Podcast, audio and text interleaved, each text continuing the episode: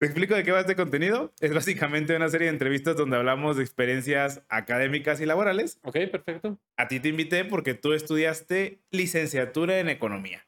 Sí. Entonces, empezamos por el principio. ¿En qué momento decidiste estudiar licenciatura en economía? Bueno, como tal, eh, así como decisión, fue ya eh, prácticamente un semestre antes de comenzar la, la carrera, pero ya había como una, unos indicios de por dónde iba mi camino. En mi familia tenemos, eh, tenemos diferentes profesionistas, pero al final con la persona que más me acerqué y la que más influyó un poco en mi, en mi educación y a la persona que más admiraba era un tío que era economista. Y mi tío como que generaba tal aceptación con la familia que toda la familia decía, ah, ese economista es bueno, ¿no? Literalmente era, realmente no era que fuera economista o no, sino que veían a mi tío que era muy, muy buena gente, pues. Cuando dices buena gente, o sea, como socialmente era muy buena persona o, socialmente estaba en una posición privilegiada. O sea, creo que lo que ayudaba era que era white sican, pero también tenía eh, una ¿cómo, ¿cómo le llaman? Como este tema de ser muy gente, platicar mucho con las personas. Por ejemplo, si se, encontraba en un restaurante, platicaba con el mesero de la vida y ese tipo de cosas. O sea, alguien muy... Entonces, como que la gente decía, es que es economista. Entonces te daba como esa impresión de, ah, ese economista es, muy buena persona. Y em, en general llegó un punto donde yo me empezaba como a sentir un poco perdido porque no entendía muy bien de qué iba la economía. Yo lo veía él como un político, como alguien de socialité y eso, pero eso es como lo que se me quedaba muy grabado de lo que pudiera ser un economista. Em, creo que yo tenía como ganas de entre que estudiar física y algo como mucho más abstracto o más exacto, por así decirlo. Pero ya en la, en la prepa, justo en los últimos semestres, me tocó un profe de economía que, que nos dio una introducción a lo que era la economía, eh, cómo, qué consideraba, qué estudiaba, y me mencionó que ese mundo que me gustaba mucho de las matemáticas y el mundo de mi, de mi tío, lo que yo conocía como economía, se relacionaban porque la economía actualmente ya era em, tenía mucho más avanzados los métodos eh, con los cuales estudiaba la economía en sí, ¿no? Entonces, eh, me pareció muy atractivo eso de mezclar la ciencia social, lo que hacía mi tío, con matemáticas y, creo que ahí fue cuando decidí, te podría decir que mi decisión fue una serie de variables, mm, desde la familia, los mitos que se construyeron alrededor de eso, y yo creo que me ayudó mucho el clarificarlo con, en la prepa con el profesor. Ya, ¿y cuál era la materia? O sea, era una materia de economía. Introducción a ciencias sociales, pero el profe como era economista, le dio un enfoque muy económico. Ya, entonces, este, tú decides estudiar eh, la Universidad Pública de Guadalajara, ¿no? Este, ¿cómo, por, por, qué decidiste estudiar en esa, en esa universidad considerando que si tú admirabas a lo mejor la socialité que podías ver en tu tío, decías, bueno, pues para llegar a esos puestos o ese tipo de ámbito, pues lo lógico podría ser como, no, pues me voy al TEC, me voy al OP, lugares donde... O al ITAM, ¿no? O al ITAM, ajá, exacto. O sea, donde son, pues, literalmente viven de eso, o sea, bueno, a beneficio de, de, esas universidades, ¿no? De esos círculos sociales. O, en, el, en, el, momento ni siquiera pensabas en ese concepto. Yo creo que sí lo pensé, pero ya era muy tarde. O sea, por ejemplo, como nunca me... Eh, mi familia se preocupaba porque estudiara, pero hasta ahí no se preocupaba porque estudiara y sacara ya es como en otras familias y que le dan seguimiento a los hijos y todo. Eh, lo que sucedía con mi familia es que mi familia más cercana, mi, mi, sí, tu núcleo. Mi núcleo no era, no era de darle seguimiento y todo. Entonces, eh, yo en la prepa fui alguien un poco irresponsable y al no tener este seguimiento, pues fui más irresponsable. Entonces, eh, mi promedio no era el adecuado para competir por, Bueno, pero en escuelas privadas no, pues el promedio no importa tanto para entrar. Pero sí necesitas un poquito, o sea, por ejemplo, yo necesitaba una beca. Esa es la segunda variable. Entonces, eh, la primera variable es no tener promedio. ¿Y por qué eso es importante? Porque no, eh, no tenía eh, el dinero para pagar una colegiatura en el ITAM que anda. Bueno, ahorita creo que lo último que supe andaba en 120 mil pesos el semestre, una cosa así, o sea. inalcanzable. Inalcanzable, exactamente. Entonces, yo lo que, lo que decidí es, mira, se puede aprender en cualquier lado. Al final de cuentas, mi tío no estudió en el ITAM, él estudió en la UNAM pero aún así se codió de, de, mucha gente eh, con poder y todo. Entonces yo dije, vamos a darle una oportunidad a la Universidad de Guadalajara. Y bueno, fue una decisión interesante, pero muy divertida. Eh, ya, ya platicaremos al respecto. no, pues podemos empezar, porque justamente este, algo curioso que tiene la Universidad de Guadalajara y que al ser una escuela pública, me imagino que tiene un enfoque muy particular, en especial en una ciencia que no es tan exacta, ¿no? O sea, no, la economía no es una ciencia que dices, ah, mañana va a subir la acción de la Pepsi o mañana este, este grupo... Compra Bitcoin, ¿no? Porque te lo aseguro que vas, es, es prácticamente imposible. Es, es, algo muy social, ¿no? Y muy, este, pues hay, o sea, definitivamente puede, pudiese ser determinado, pero hay tantas variables que es, es casi imposible determinar ese tipo de cosas, ¿no? Sí, sí te entiendo. O sea, el enfoque de la Universidad de Guadalajara eh, y, en general, primero como para, para entender un poco el contexto, si la economía es, pretende ser una ciencia, algún día llegará a ser algo tan avanzado como una ciencia, pero por ahora para mí es más como una protociencia, ¿qué quiero decir? Es como que estamos en pañales, o sea, para ser muy concretos, la física tiene mil, dos mil, inclusive más años en el estudio relacionado a eso, ¿no? La verdad es que no tengo el dato aquí presente, pero desde los griegos claro. se estudia, ¿no? Em, y en el caso de la economía tiene desde, mil desde la última parte del siglo XVIII, eh, que, el, que, el, primer filósofo que lo estudió fue Adam Smith. Entonces, no podemos compararnos con una ciencia que tiene más de 2000 años contra una que apenas va empezando y que no ha podido consolidarse. Por ahí ha habido diferentes enfoques. Eh, y yo creo que lo interesante ahorita de la economía está en este punto que se le conoce como filosofía de la ciencia. Es decir, entender los métodos, metodologías por la cual se va a estudiar y se va a formalizar eh, el estudio científico de la misma. Pero estamos en pañales. O sea, no hemos llegado a, a ese punto, estamos en un punto mucho más temprano. Y cada universidad hace lo mejor que puede con los recursos que tiene. Sí, la Universidad de Guadalajara, al ser una escuela pública y al tener alto tradición, alta tradición marxista, sí le dio un enfoque claro. un poco ambiguo, o sea, por un lado muy social y muy interesante.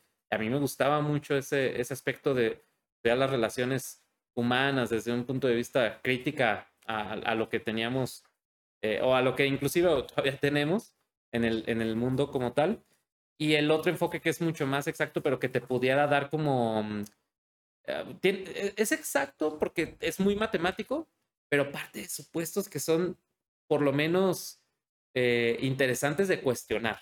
Ya. Como por ejemplo, el primero de ellos y el más importante es que el individuo es completamente racional y por tanto siempre toma decisiones tratando de maximizar su beneficio.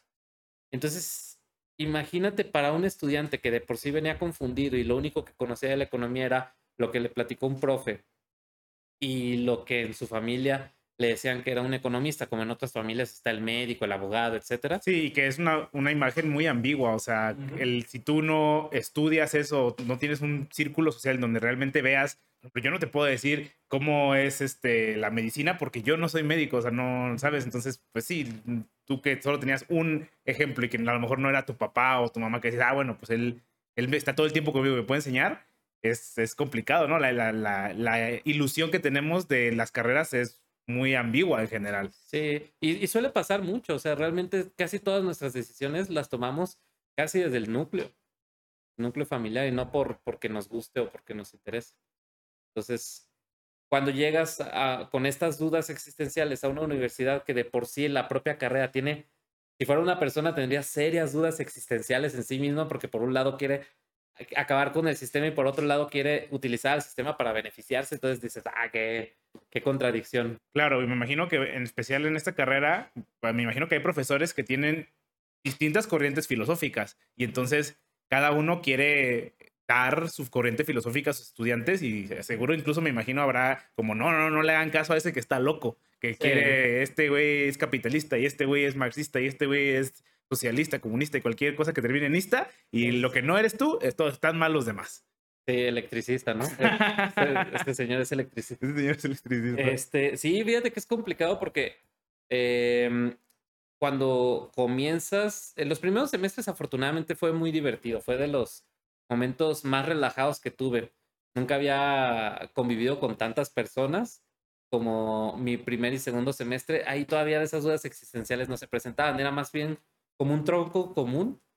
Y ¿Con, quién? ¿Con tronco común con quién, por ejemplo? Con todo lo que está dentro del Centro Universitario de Ciencias eh, Económico-Administrativas, conocido como CUSEA. Ajá. Eh, y dentro de este centro se ofrecen como carreras como contabilidad, eh, contaduría, perdón, turismo, administración, negocios, etcétera, ¿no? ¿Y cuál sería el tronco común en estas carreras que, pues, las escucho y suenan ¿Sabes? No es como los ingenieros que muchos dicen, pues matemáticas y todos tienen matemáticas. Acá, ¿qué, qué, qué es, podría considerarse el tronco común entre estas carreras? Hay dos bases entre toda la carrera que son muy, bueno, yo diría tres, tres, este, pero principalmente la contabilidad. Eso es común en todas ellas, todos tienen que saber contabilidad. Eh, y forzosamente todos tienen que tener nociones de lo que es la economía y qué significa, pero muy básico. O sea, por ejemplo, Em, saber qué, qué significa oferta, qué significa demanda, eh, qué significa mercancía o ahora conocido como producto. Todo ese tipo de cosas eh, que, representa un precio.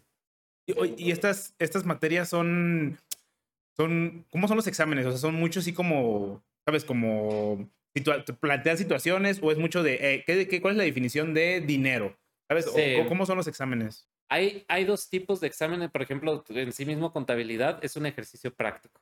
El examen es un ejercicio práctico y está padrísimo. Yo recuerdo que fue lo que, de lo que más disfruté la carrera, porque literal te ponían, uh, te daban la información de una empresa y tú lo que tenías que hacer era llenar cuentas T, hacer el balance general y el estado de resultados, lo cual estaba como padre. Tú tenías que hacer todo y ese era el examen de, de la materia. Sí, era una situación pseudo verdadera, ¿no? En lo que dices, ah, mira, así se haría en el mundo real, ¿no? Sí, sí, sí, sí. Y ese pseudo realismo, la verdad es que te enfoca mucho a la parte administrativa y de contaduría. Pero en economía era un poco más abstracto. Por ejemplo, te hablaban de, em, te preguntaban si el concepto de dinero, qué significa dinero, que en, en, cuando yo estudiaba había una cosa que era importante que era cuentas nacionales o contabilidad nacional, que es lo que hace el país para contabilizar sus ingresos, sus gastos, etcétera, y también los indicadores que genera el gobierno para decir cómo le va con sus cuentas. Y otras cosas como la confianza del consumidor, índice de precios al consumidor y ese tipo de cosas. Y adicional había ejercicios como, por ejemplo, ok, em, si, si hay un mercado con Juanito y Pepe y hay solo dos empresas y se producen solo dos productos, eh, era como una pregunta lógica donde tenías que elegir entre uno de, los, de cuatro gráficos donde dijeras dónde optimizaba eh, Juanito o dónde optimizaba Pepe. Entonces, depende de la pregunta, tú tienes que seleccionar el gráfico que tú dije, ah, aquí se está optimizando y la empresa encontró lo óptimo y todo. Este es el óptimo del mercado, pues. Un ejercicio así. Eh, mucho más filosófico y conceptual y hasta cierto punto muy geométrico. Ahí, pero e-, eran como las dos, las dos materias principales y ese es el tronco común.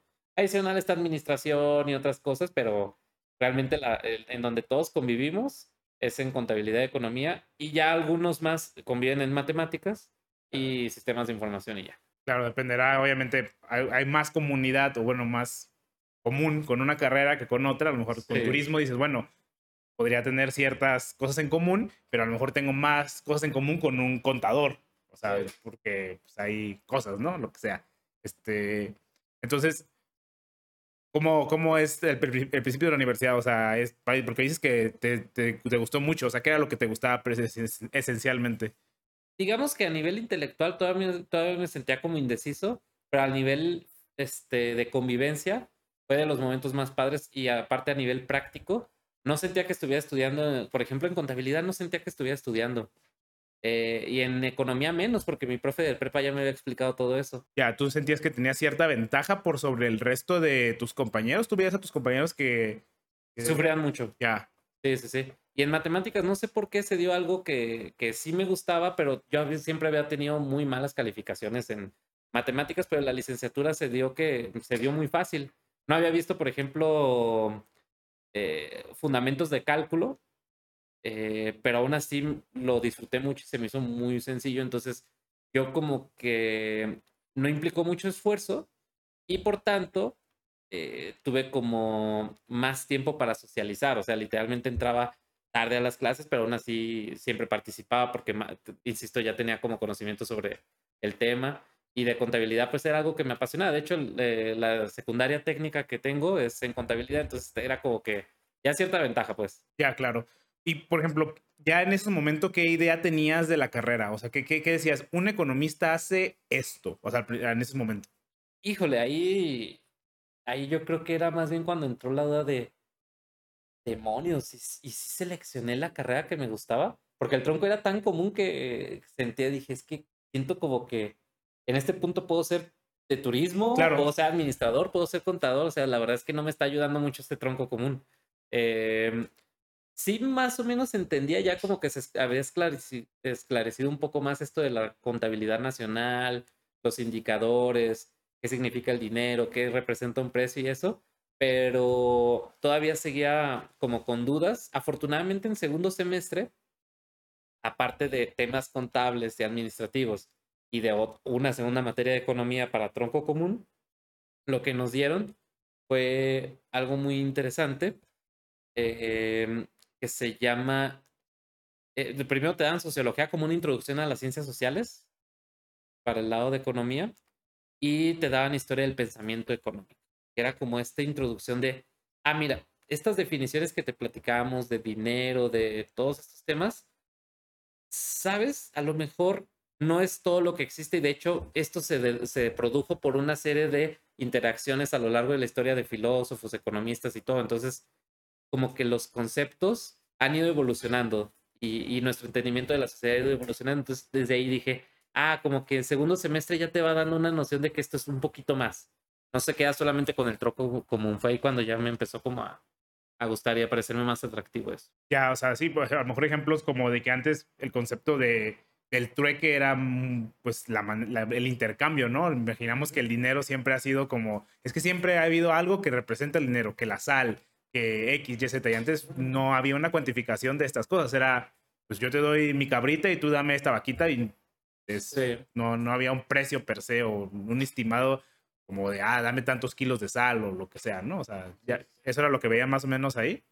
Eh, por ejemplo, en historia del pensamiento económico te dicen, como entiendes a la economía, prácticamente desde que se planteó la pregunta, por ejemplo, nos platicaban de que realmente la economía no se sabía bien para qué iba a servir. Realmente los antecedentes de la economía es un libro que escribió Aristóteles de la administración del hogar o de los asuntos del hogar, ha hecho eso significa economía.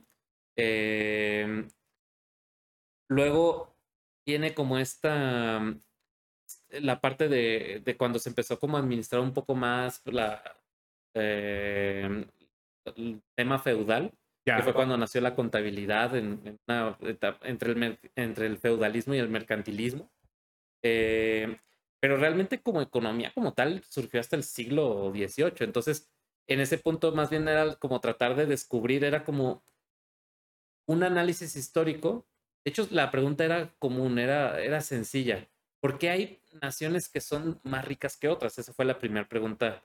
Pero de ahí empezaron a surgir un montón de preguntas así de, por ejemplo, cuándo surgió el, mercado. El, de hecho, el, principio, como era, eh, quiero que te des una idea de que estábamos en el, siglo XVIII, la parte final del siglo XVIII era esta idea de, la ilustración, donde nosotros estábamos en el centro, había leyes naturales, que son cosas más eh, ideológicas que otra cosa. Entonces dice, ah, bueno, es que tal vez el capitalismo es el fin último de la creación como nosotros estamos en el centro y Dios, pues, esta imagen y semejanza de nosotros, pues entonces lo que estamos teniendo ahorita es lo, lo último, lo último que deberíamos de, aspirar. Entonces quiere decir que todo lo que sucedió atrás es para este fin. Y, y se hicieron preguntas y todo de ese estilo, pero era como, digamos que como tal la evolución del mercado y eso no, no se veía como tal, más bien era como a partir de Adam Smith que se preguntó eso de, porque se enriquecen unos y otros y dices, ah, es porque el centro está eh, en el centro está el individuo y estamos, de hecho, esta imagen y semejanza, ta, ta, ta, ta, ta. Y después vienen otros que dicen, ah, no, es que no son leyes naturales, sino que se da por estas otras cosas.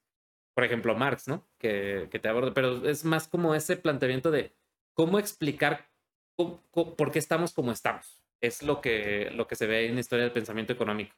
Y hay otra materia que sí ve lo que tú comentabas, la historia económica general. Ya. Que dice, ok, antes, ¿cómo funcionaba el track? ¿Qué es el dinero? ¿Qué es el dinero con valor oro? ¿O qué es el dinero, este, eh, papel, pues? Sí, claro. Pues, todo eso sí, sí, se ve en ese, pero en el pensamiento económico iba más como por esta idea de eh, cómo, cómo responder a la pregunta de por qué estamos como estamos, pues. Ya. ¿Y eh, tú sentías gusto de este como dilema filosófico en general con respecto a la carrera? En general, sí. O sea, bueno, en ese punto me gustaba mucho porque era como ahí el dilema filosófico, justamente te, lo que te enseñaba es la materia. El objetivo de la materia es, mira que si pensar estático no funciona y ve lo padre de que muchos economistas hayan interactuado y se hayan refutado entre ellos a lo largo de la historia, lo que ha producido. Entonces yo decía, ah, ok, esa ambigüedad es, es bonita y es, es, es interesante. Ahí todavía no me topaba con con materias que los profes dijeran, es que él está loco, él no, o sea, ahí todavía como que estábamos en la parte, en la parte más... Neutra, vamos a decir. Ajá, en la parte neutra. A que todos hay que tener un entendido común para que todos juguemos en el mismo arenero y ya de aquí pues eh, nos empezamos a vender arena, pero, primero tenemos que entender bien cómo era así. Y e, este profe no tenía ningún tipo de sesgo hacia... Sí, no, era completamente, completamente neutro. Él decía, yo soy profesor de historia. Eh, me comprometo a... soy economista y profesor de historia. Entonces yo lo que les voy a decir es, esto ha sido resultado de un montón de interacciones, refutaciones y todo. Claro, la dialéctica en, en, esencia, ¿no? La dialéctica en esencia, exactamente. Y entonces este, ya se empiezas, te empiezas a meter más a la economía porque, o sea, me hablas como si, suena como al principio me gustaba, me gustaba, me gustaba, hay un punto en el que dices, como esto ya no me late tanto, o por qué tanta existencia que al principio sí. Es que son como diferentes gustos. Por ejemplo, al principio lo que me gustaba era la convivencia y la facilidad que tenía y que había cosas interesantes. Pero en tercer semestre es cuando dices, empezó como los retos intelectuales, porque empezamos a abordar la economía ya desde un enfoque mucho más científico, se le podría llegar a decir así. Eh, ya como la, el enfoque moderno de la economía.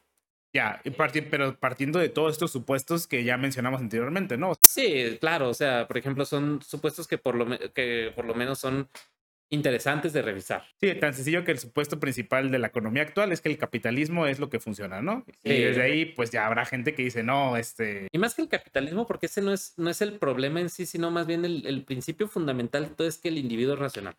O sea, como como si dijéramos, como si por alguna razón hubiera un plan universal, eh, casi celestial, de decir, es que el individuo está sobre todas las cosas y aparte eh, toma decisiones racionales y la verdad cuando tú, bueno, a mí me ha pasado, uso una tarjeta o hago una compra, la verdad es que de racionales pues no tenemos... Sí, claro. Mucho, ¿no? Más bien somos más animales que, Sí, eh, el centro del universo. Y finalmente la mercadotecnia y todas estas otras ciencias están hechas para que tú caigas en este juego. Entonces, pues podremos ser racionales, pero si estamos jugando un juego en el que alguien nos lleva una ventaja porque sabe cómo pensamos y sabe cómo hacer que compremos cosas, pues, o sea, nos está quitando un poco lo racional, ¿no? Finalmente seguimos siendo nosotros los que tomamos la decisión de caer en el juego, pero es un juego en el que no estamos todos en el mismo nivel eh, y es, eso es lo, y justo diste en el clavo, o sea, es un juego donde, por ejemplo, realmente tú no tuviste elección de, participar, porque desde que naces, eh, o sea, bueno, el punto de esto es como que em, e, empieza como esta cosa divertida y como yo soy, siempre me ha gustado mucho las matemáticas, eh, graficar, este, todo ese tipo de cosas. Esa materia me encantó porque justo ahí partiendo, tratando de omitir de que el, el hombre es el centro del universo.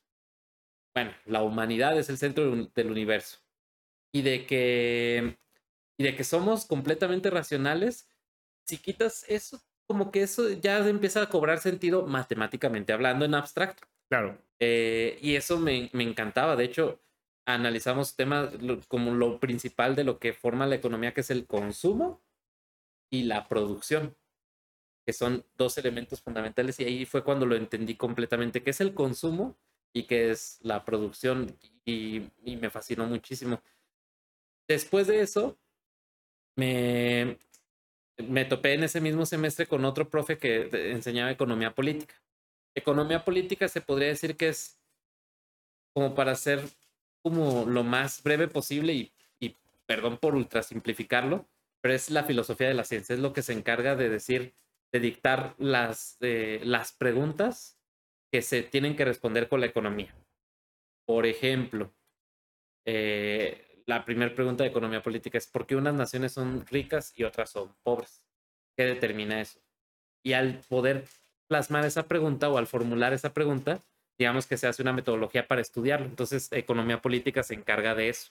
Y es un poco, o sea, es como tratar a los países como si fueran individuos y analizarlos como individuos o como entes separados, o es también macro político te puse un ejemplo del, de la primera pregunta que surgió como de un economista, ¿no? O de alguien que se consideraba economista, que es Adam Smith. Y él lo preguntaba como, como algo de por qué algunas regiones eran mejores que otras, simplemente, eh, o por qué unas prosperaban más que otras.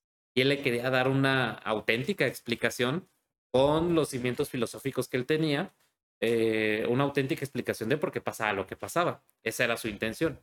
No, no me imagino a alguien, Adam Smith siendo o un santo o un villano, simplemente era alguien que quería entender el, el, mundo. Entonces, no necesariamente la economía ve a los países como, como personas, de hecho no lo hace. Pero, y, no va por ahí el ejemplo, sino más bien es como eh, que en economía política se hacen las preguntas que después con la teoría económica tratas de responder. Ok. Entonces, por ejemplo, mi profe era marxista, profundamente marxista, y él creía que la humanidad no era el centro del universo. Él decía, no, no, no, es que somos animales y venimos de una serie de condiciones naturales, o sea, somos, reaccionamos a, situaciones contingentes de nuestro entorno. Eso es lo que, lo que pensaba el profe. Entonces, él lo que nos decía era, eh, lo que están viendo en la materia de allá, en, en, eh, en economía, en microeconomía, perdón, eh, es falso porque el, su supuesto principal es, es nada. Estás, estás sosteniendo un edificio en un cimiento muy endeble, ¿no? Que es justamente el tema de la racionalidad. Y se da por esto, esto, esto. Entonces ahí como comenzaba, pero todavía seguía siendo divertido y no había como grandes implicaciones.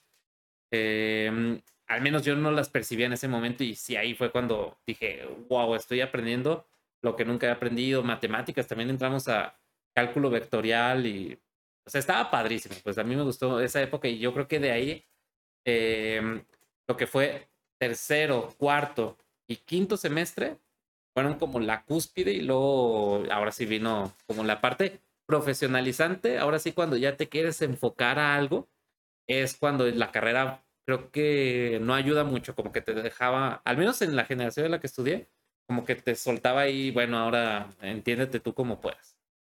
¿A qué, o sea, ¿a qué crees que se deba eso? ¿Es, ¿Es parte del programa de la universidad? Como que, o sea, como, ¿por qué sucede? No, no, no, me queda muy claro.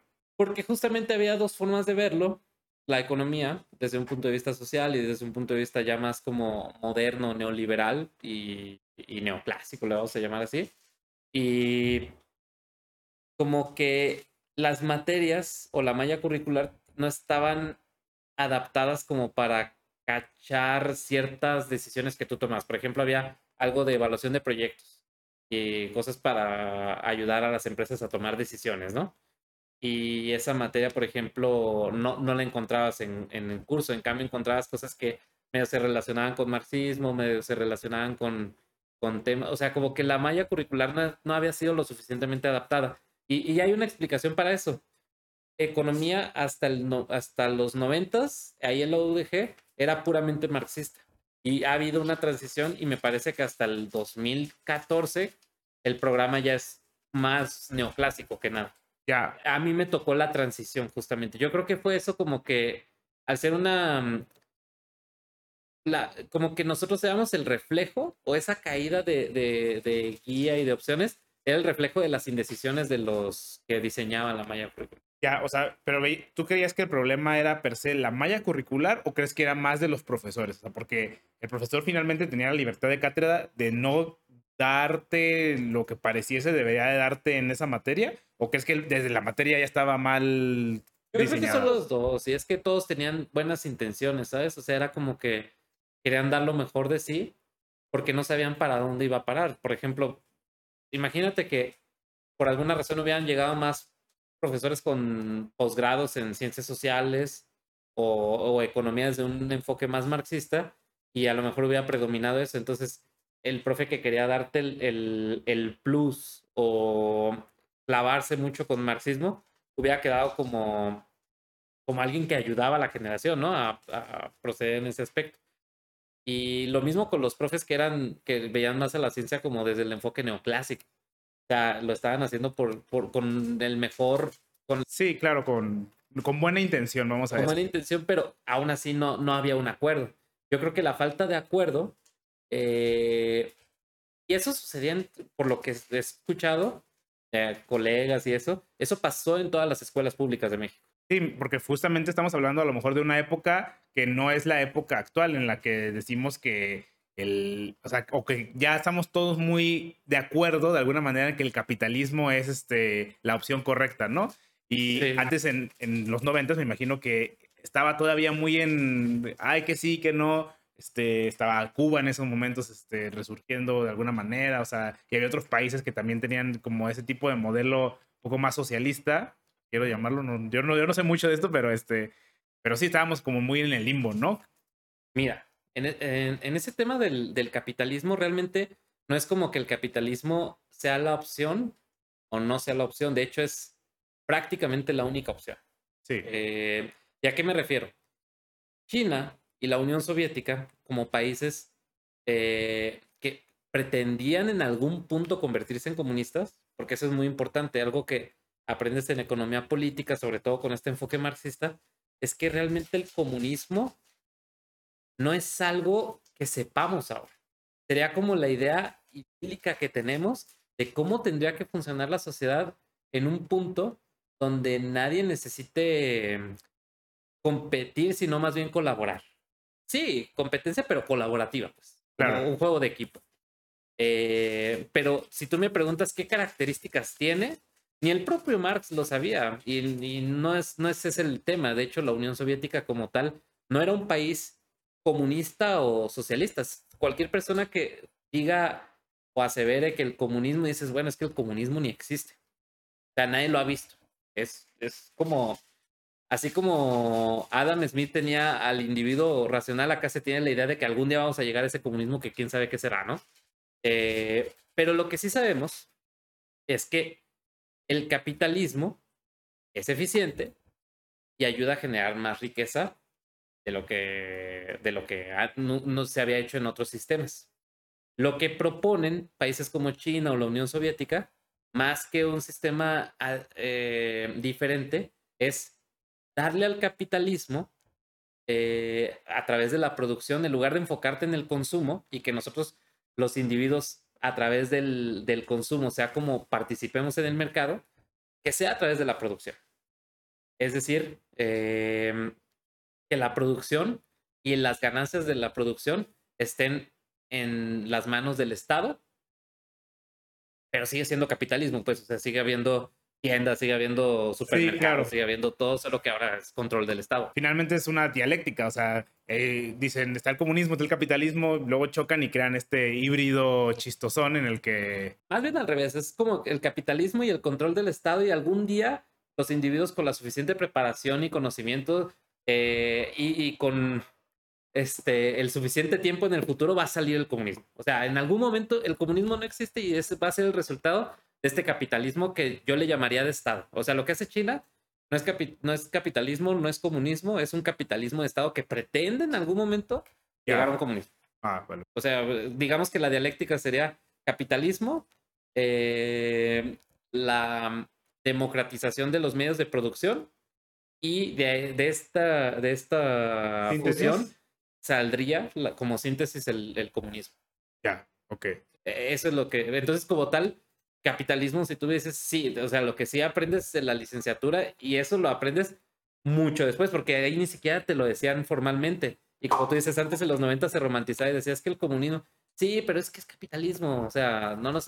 Y, y ahorita creo que en retrospectiva nos faltó decir eso, o sea, le faltaban a los profes ponerse, el punto de acuerdo era entre los neoclásicos y los marxistas, para mí hubiera sido platicar eso, sí, ¿sabes qué?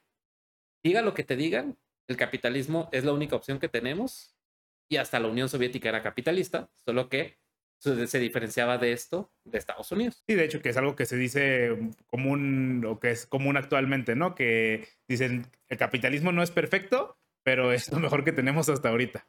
Así es. No, y, y de hecho, cuando, eh, como en retrospectiva, lo que los profes yo creo que querían decir es que no es que hubiera, no es que fueras anticapitalista cuando haces estas críticas y todo, porque estarías negando la evolución que ha tenido el hombre hasta ahorita gracias al capitalismo. Y Marx nunca hubiera permitido eso. O sea, Marx al ser dialéctico, lo que él hubiera dicho es, no, no soy anticapitalista, soy postcapitalista. Ya, claro. Suena bastante lógico. Sí, entonces creo que es eso son como las chaquetas mentales que he tenido gracias a pues pláticas con amigos, eh, familiares, videos de YouTube, libros, etcétera. Y, y ahora es como como en retrospectiva creo que faltaba eso, como ese punto de acuerdo de, miren chicos, es que sea marxista o sea esto, el punto es el capitalismo y vamos a aprender bien la teoría neoclásica y vamos a darles instrumentos interesantes a los estudiantes porque siento que lo que más falló en esos semestres era, ¿te acuerdas lo que te platiqué de la contabilidad y el ejercicio práctico tan padre? En esos semestres, sexto, séptimo, octavo, noveno, tú te esperarías que eso fuera más común, pero no existía como tal esos ejercicios. O sea, era mucha, como si estuvieras estudiando filosofía de alguna manera, ¿no? Bueno, yo no he entrevistado a un filósofo, pero todo era pensar y pensar y pensar y nunca aterrizar nada, solo era como, ¿y si esto, y si aquello, y si lo otro? Pero, y eso en un mundo actual capitalista, pues me imagino te afectó al momento de salirte, porque sí, sí, sí, muy padre la teoría, muy padre pensar y filosofar, y eso es algo divertido que estamos cotorreando y es algo que, que es entretenido, obviamente, pero esto no me va a dar de comer. Sí, este, platicar no me da de comer. Qué padre concluir que soy postcapitalista y ahora que cómo, cómo, llevo salario a la mesa, ¿no? Claro. Este, no. ¿Tú ya sentías eso en ese momento y, te frustraba mientras estudiabas o era algo que todavía no te pasaba por la cabeza? Todavía no me pasaba por la cabeza, pero sí, eh, o sea, desde un análisis fenomenológico de, de lo que fue esos semestres, yo te diría, sí que desde ahí como que empezó a surgir mi desencanto con la carrera eh, de estar en la etapa más feliz, donde sentía que aprendía y que comenzaba como a utilizarlo, ahí como que, aparte que te dejan las decisiones a ti, probablemente yo no tomé las mejores decisiones eh, en, retrospectiva, pues, o sea, no, no, no lo hice adecuadamente. Y adicional, pues, al no tener estos ejercicios prácticos, eh, como que como que me traté de refugiar en lo que veía con más posibilidades de tener un impacto en el mercado laboral. ¿Y ahí qué era eso? Lo neoclásico, pero sobre todo eh, el, estudio estadístico de la economía. Es decir, ya, ya te platiqué que la economía política es donde surgen las preguntas, la teoría económica es cómo eh, se, los métodos de estudio de, y para responder esas preguntas. Y hay una tercera herramienta que se llama econometría. Y la econometría lo que hace es buscar las relaciones eh, como para tratar de demostrar la teoría que, estás, que la teoría económica te dice. Por ejemplo, eh, mm, no sé, las preferencias están, eh, o bueno, la relación precio-demanda, ¿no? O sea, cuando incrementas un precio, disminuye la demanda. Ah, bueno, lo vamos a probar en un modelo econométrico. y es lo que yo veía como con más posibilidades, como el, estudio estadístico de, lo, de, de los fenómenos económicos. ¿Y eso era una materia que tú tenías en la universidad? Esa era una materia que yo tenía en la universidad exactamente, pero la tuve en, en quinto y en sexto semestre. Y en quinto semestre fue cuando, de hecho, hice un proyecto aplicado y todo, pero eh, siento que posteriormente esto se perdía por lo que yo me acerqué mucho con un profesor que era experto en econometría, entre otras cosas, y con él como que me, me empecé a acercar mucho más para entender qué, qué, podía hacer para incorporarme fácilmente al mercado laboral. E hice un esfuerzo, por ejemplo, en aprender a programar, en aprender... Cosas que no daban en la universidad. No, no las daban, no las daban como tal. Sí, porque me imagino que para hacer este tipo de proyecciones, pues no es algo que un humano haga con lápiz y papel. Definitivamente es algo que puede hacer, pero las herramientas de la programación te ayuda a meter estos modelos a la máquina y que salgan proyecciones que tú pues a lo mejor tendrías que hacer a pata, te tomaría horas, ¿no? Sí te daba como esta programación muy ligera y todo, o inclusive como el uso de Excel para, para estos fines y, te enseñaban a resolverlo a papel, pero como tal, lo que yo trataba de buscar si eran eh, especializarme como en modelos estadísticos mucho más complicados que resolverlo únicamente con una regresión. Estos modelos estadísticos eran relacionados a la volatilidad de los mercados y yo dije como que como que mi pequeño cerdo capitalista quiere irse por ahí, pues. ¿Y cómo, cómo, cómo es, cómo empiezas a meterte en eso? O sea, no, no sé cómo hacer esta pregunta, pero eh, tratar de proyectar algo que es a lo mejor o que pudiese ser un poco humano, porque finalmente los humanos jugamos gran parte de la ecuación en por qué las economías se mueven de alguna manera. ¿Cómo, cómo cuantificas, cómo metes en variables estas cosas que, que son tan ambiguas o, o, o las das por sentadas, partes de supuestos? ¿Cómo funciona? Final? en retrospectiva, pues la teoría económica es endeble, tiene supuestos ahí medio, medio interesantes eh, de analizar, pero cuando llegas a la econometría empiezas a ver que sí que hay instrumentos y métodos de estadísticos para poder entender un poco la relación, o al menos explicar qué, por qué pasó lo que pasó. Ok, más que proyecciones eran como explicaciones y con esas luego hacías proyecciones porque Así es. es como ya, es como entender un poco a la masa, ¿no? O sea, no, no podemos analizar a un individuo y programarlo para saber qué va a hacer, pero sí podemos más o menos entender un poco a la masa y esa variable, pues si la primero la estudias, te genera algún tipo de numerito mágico que dices, ok, pues la masa hizo esto en este momento, puede que la masa reaccione de la misma manera bajo una situación relativamente similar, ¿no? Sí, y de hecho por eso se explica que los, los economistas cuando hacen pronósticos no puedan decir a ciencia cierta cuándo eh, sí y cuándo no puedan proyectar, por ejemplo, una crisis financiera como la del, la del 2008. Claro. No existía como tal una, una forma de, de saberlo. Era prácticamente imposible. ¿Y, ¿Y por qué? Porque el modelo no estaba preparado para recibir eso. Tenías que construir otro modelo. Pero lo que sí es interesante es que por lo menos te permitía entender la certeza de que había funcionado en el pasado y que ahora a lo mejor te pudiera funcionar otra vez. Eh, va por ahí el tema de la econometría.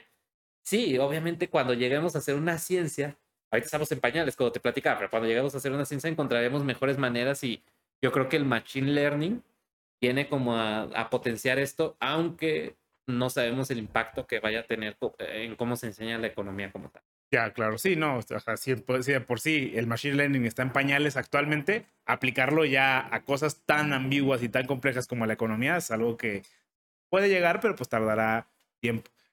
Y entonces, este, ¿cómo ah, tienen prácticas profesionales ahí en la universidad? No. Eh, bueno, al menos en, en, en mi generación no había prácticas profesionales. Eh, hubiera estado interesante, por ejemplo, para participar con, con, algún alcalde o con el gobierno del estado o lo que fuera para, para entrar. Entonces yo lo que me enfoqué es con este profesor, meterme estudios de la volatilidad, entender qué era la volatilidad, qué otros métodos eh, no lineales existían como para poder representar este tipo de problemas. Y eh, me decidí como, como que sin querer en, volteaba a lo que, a las materias que tenía y todo, y las materias de economía como que ya no me llamaban tanto la atención, porque realmente lo que estaba estudiando era otro tipo de carrera. Más como, digamos que eso de especializarme tanto en volatilidad es como si estuviera dejando de estudiar economía y me estuviera enfocando más en ingeniería financiera. Ya, claro. Es, es lo que estaba pasando. Que para lo que es la Universidad de Guadalajara, obviamente otras universidades lo entienden diferente, pero yo sí veía que ya no estaba encajando con lo que se esperaba de un economista. De hecho, un profesor me lo dijo así, dice, es que tu tesis de licenciatura no tendría que hablar de volatilidad, tendría que hablar de economía.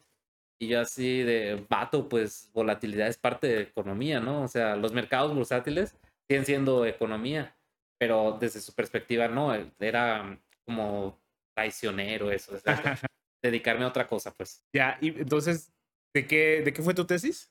Al final, la tesis como tal nunca la, nunca la presenté, eh, pero sí que presenté el marco teórico y todo.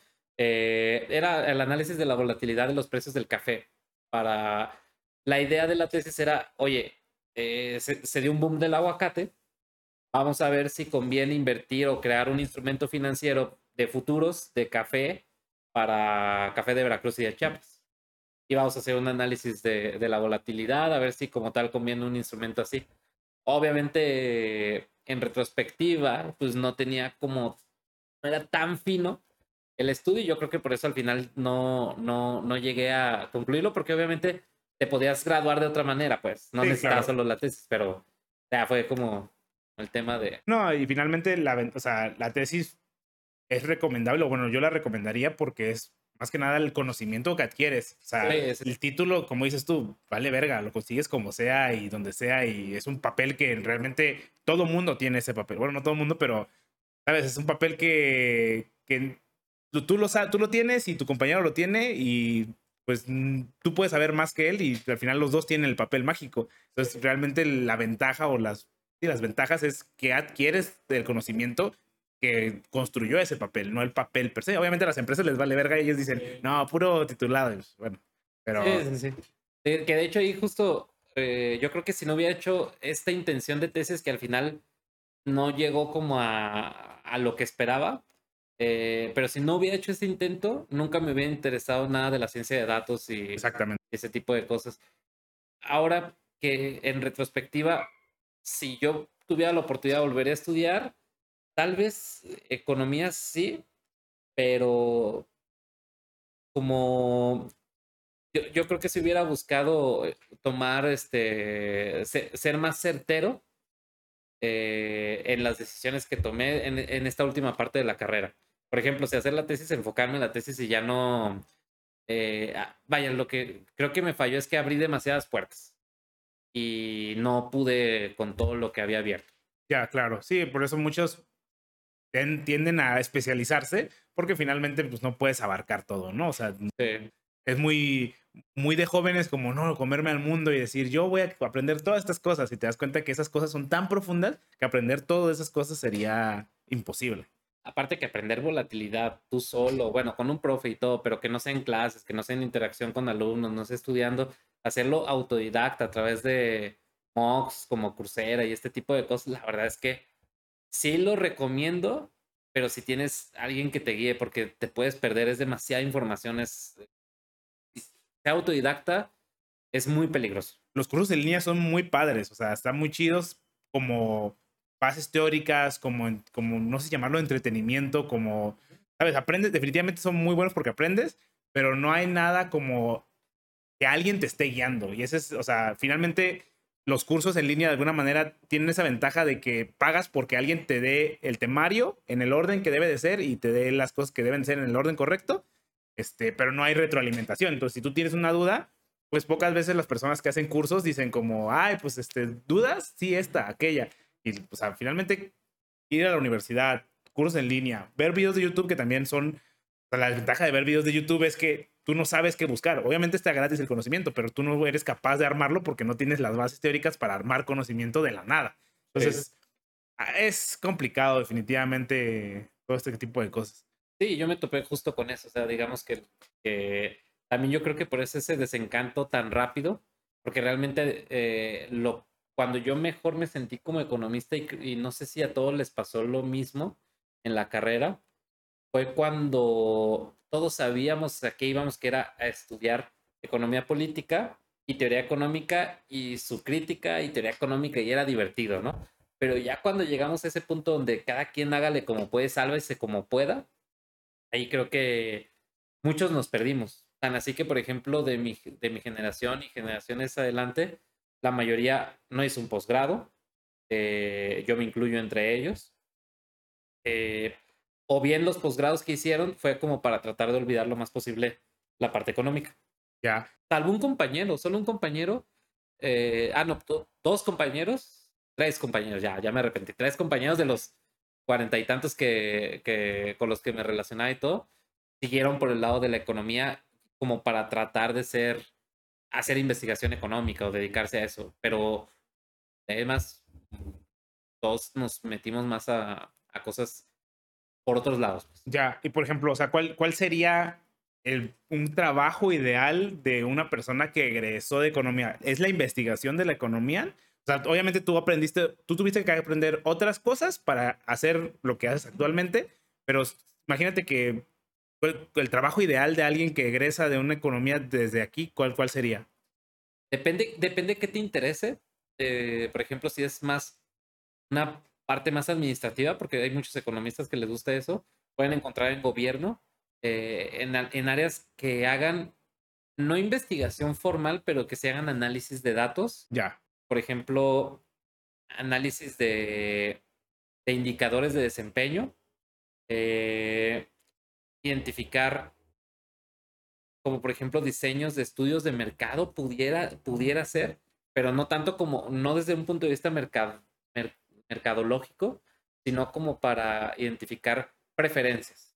O sea, bien, un mercadólogo puede contratar a un economista para que le diseñe algo así, eh, o bien el mercadólogo hacerlo por sí mismo, pero creo que un economista con la parte de preferencias pudiera, pudiera llegar como a diseñar algo, pero desde mi perspectiva la parte más bonita de la economía es justo la discusión que hay en la investigación económica, así de, oye, sí, si el supuesto de que somos racionales sí sirve o qué deberíamos de hacer, ¿no? Creo que esa es la parte más interesante, pero la mayoría va a encontrar trabajos en el sector público, en el sector privado, haciendo análisis de indicadores de desempeño o eh, tratando de justificar por qué suceden esos indicadores de desempeño o eh, inclusive tratando de construir un indicador de desempeño, pero va por ahí, pues como ese tipo de cosas es la que hace un economista. Ya.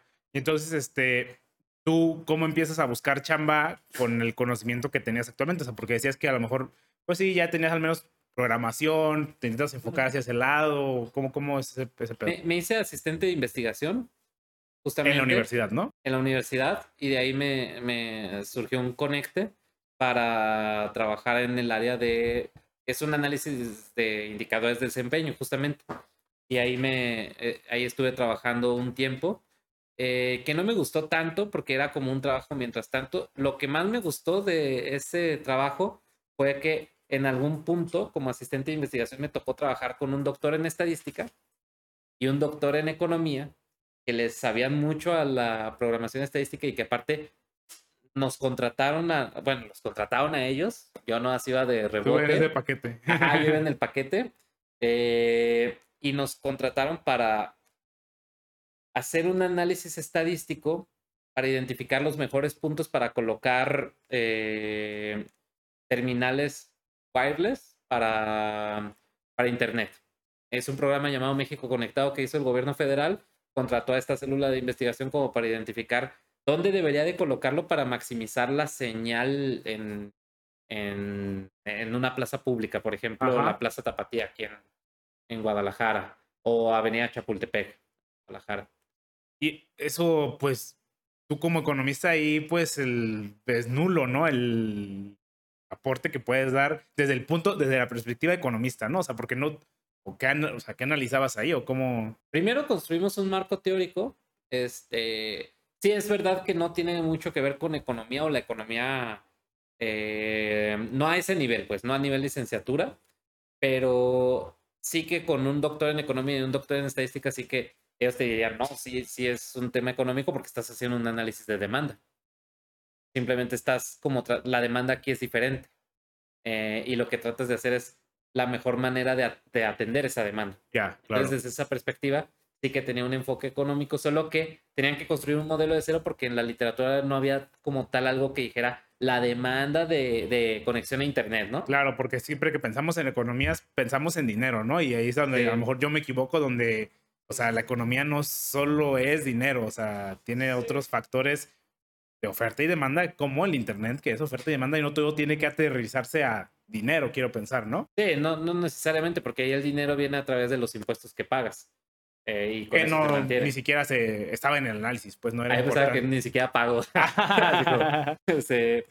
no, pero sí, va, va, por ese tema de. Eh, sí, sí tenía como mucho de economía, solo que ahí teníamos que diseñar nosotros la, como utilizar las cosas estadísticas para tratar de diseñar un modelo económico que funcionara. Obviamente mi trabajo no era diseñar el modelo, ni mucho menos, eh, pero sí ayudar en programar.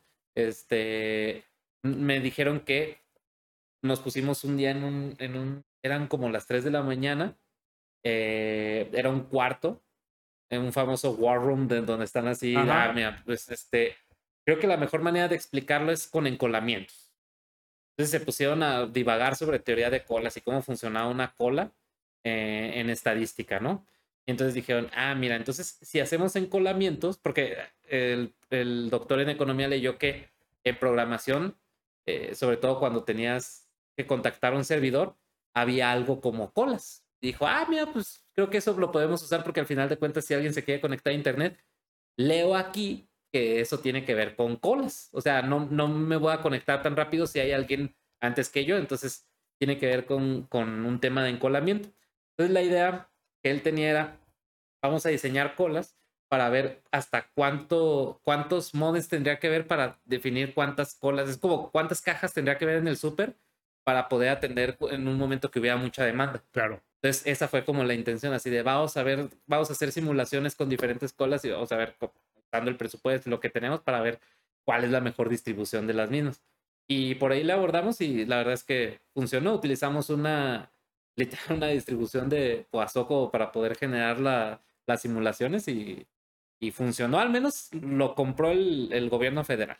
Ya. ¿Y tú decías que eras asistente? ¿Tú todavía estudiabas o...? No, ya no estudiaba. ¿Tú ya habías egresado? Sí, ya había egresado. Ya, y esa fue básicamente tu primera chamba de egresado. Y, o sea, esto fue por un proyecto específico. En cuanto se acaba el proyecto, se acaba tu chamba. Tuve que buscar otro trabajo, sí. sí, claro. Sí, sí, sí. Y como, o sea, ahora sí ya, un poco, quizás con un poco más de herramientas, con un poco más de experiencia, ¿es complicado? ¿O, tú, tú querías, a qué área te querías meter para empezar? Yo me quería meter a seguir este análisis estadístico, así le conocía yo.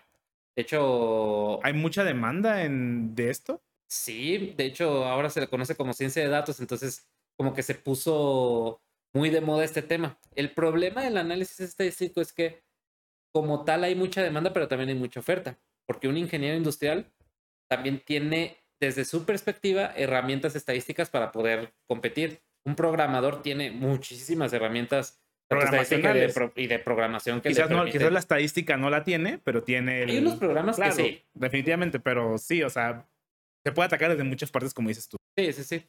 Y, luego están los matemáticos, los físicos. Entonces, digamos que la oferta también es mucha.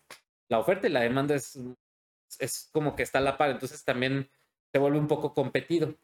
Lo que me sirvió mucho y que yo creo que nunca lo pude ver ni con lo de la volatilidad cuando estaba ayudándole al investigado o cuando estaba queriendo construir mi tesis, ni en los semestres finales de la licenciatura, fue el identificar que tú puedes hacer modelos económicos prácticamente para cualquier cosa y que no se tiene que involucrar ni precio, ni dinero, ni algo tan tangible, este, como la demanda en el OXO, ni nada. O sea, que puede ser cualquier cosa y que la creatividad funciona y que la estadística funciona también. Y sobre todo esto, ¿no? Que era un economista y un estadista.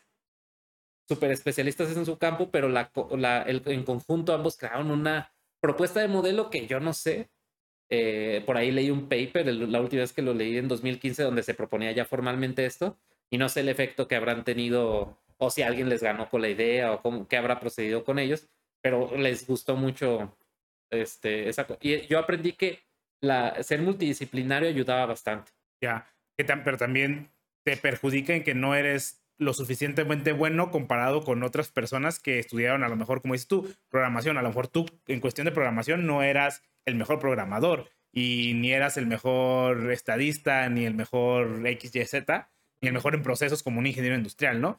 Entonces, es complicado competir contra esa mucha demanda o que es que ellos también están en un campo similar al tuyo donde no, también desconocen de muchas cosas que tú puedes conocer? Por ejemplo, yo creo que desconocerían la, la creatividad para ver como un problema económico a otro tipo de problemas. Claro, yo creo que ese ejemplo de la demanda y el encolamiento y eso, yo creo que es algo que la economía sí tiene y las otras carreras no, entonces todos tienen como cierta ventaja.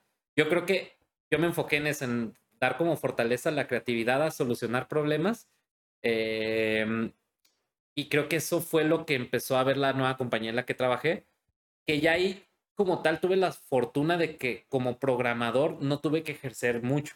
Y es ¿Fue fácil entrar? O sea, bueno, ¿te hicieron un examen o fue así muy...? Me hicieron un examen estadístico y un examen de, de creatividad, justamente como para tratar de resolver un problema.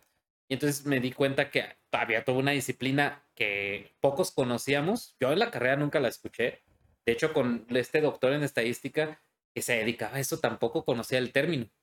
Cuando le pregunté, oye, ¿qué es ciencia de datos? Dice, bueno, creo que es algo que está por ahí en Estados Unidos, pero yo no sé mucho. Y era lo que él hacía. O sea, curiosamente, eh, viéndolo así el pasado, digo, oye, pues es lo que tú estás haciendo, ¿no? Entonces, eh, fue, fue fácil con este ejercicio, pero de hecho fue como demasiado fácil. Ok. Este, pero, pero yo creo que fue justo por eso, porque era como poder, la creatividad de poder revisar o poder diseñar un modelo, porque la ciencia de datos prácticamente diseñas un modelo de lo que sea.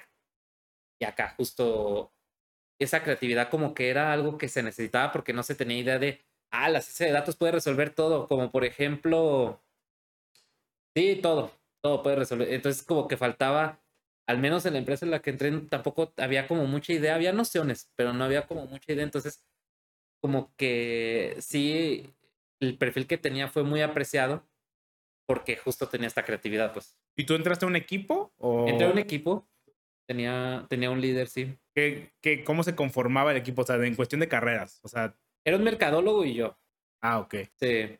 Entonces, la verdad es que sí estábamos medio perdidones en la parte más formal, pero afortunadamente nosotros, esta compañía, esta segunda compañía que entré, eh, nos dedicábamos a la, a la venta de software, paquetes estadísticos como SPSS nosotros lo vendíamos. Un paquete estadístico como los que usábamos en la licenciatura. Entonces me vino de maravilla porque era una herramienta bastante amigable, la verdad. Y te permitía hacer los modelos que a mí me interesaban construir y todo y que... Eh, ¿Y a quién se los vendías? El software se los, vendemos, se los vendíamos a compañías que tenían que ver como... Mm, ¿Cómo decirlo? Eran pymes, por lo general. Como que le vendíamos a estas compañías. La verdad es que al principio, este, traíamos como una idea de como de como muchísimas ganas de querer trabajar porque no había suficiente trabajo, la verdad. Sea, yo sí trabajaba haciendo presentaciones y eso, pero ya llegando con cliente como tal no encontrábamos la demanda necesaria o no sabíamos comunicar el mensaje, entonces tuve como que empezar a hacer, me acordé mucho de lo multidisciplinario que fue el equipo cuando hicimos lo de México Conectado entonces empecé como a meterme mucho más a conceptos como SQL, que es más este, gestión de base de datos, para poder ayudarle a los clientes. Eh, me empecé a meter a muchas más cosas de software que, que me permitían crecer mi perfil porque aparentemente así se necesitaba. Y, y me hice muy bueno vendiendo la idea. El problema es que a nivel práctico nunca nos contrataban porque realmente, imagínate que yo te digo, es que tú eres eh, súper la playa, vendes licor, yo te voy a diseñar, ¿sabías que con la inteligencia artificial podías tener una aplicación que te va a interactuar? Vas a hacer Amazon, literalmente. Y tú dices, va, me gusta.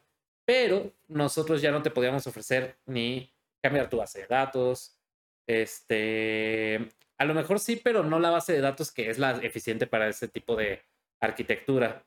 La arquitectura como tal, teníamos el concepto de cómo iban a viajar los datos, pero no sabíamos ni los métodos, ni, ni por ejemplo, si era mejor hacerlo vía API REST o API SOAP, o sea, no, no, teníamos esa parte práctica.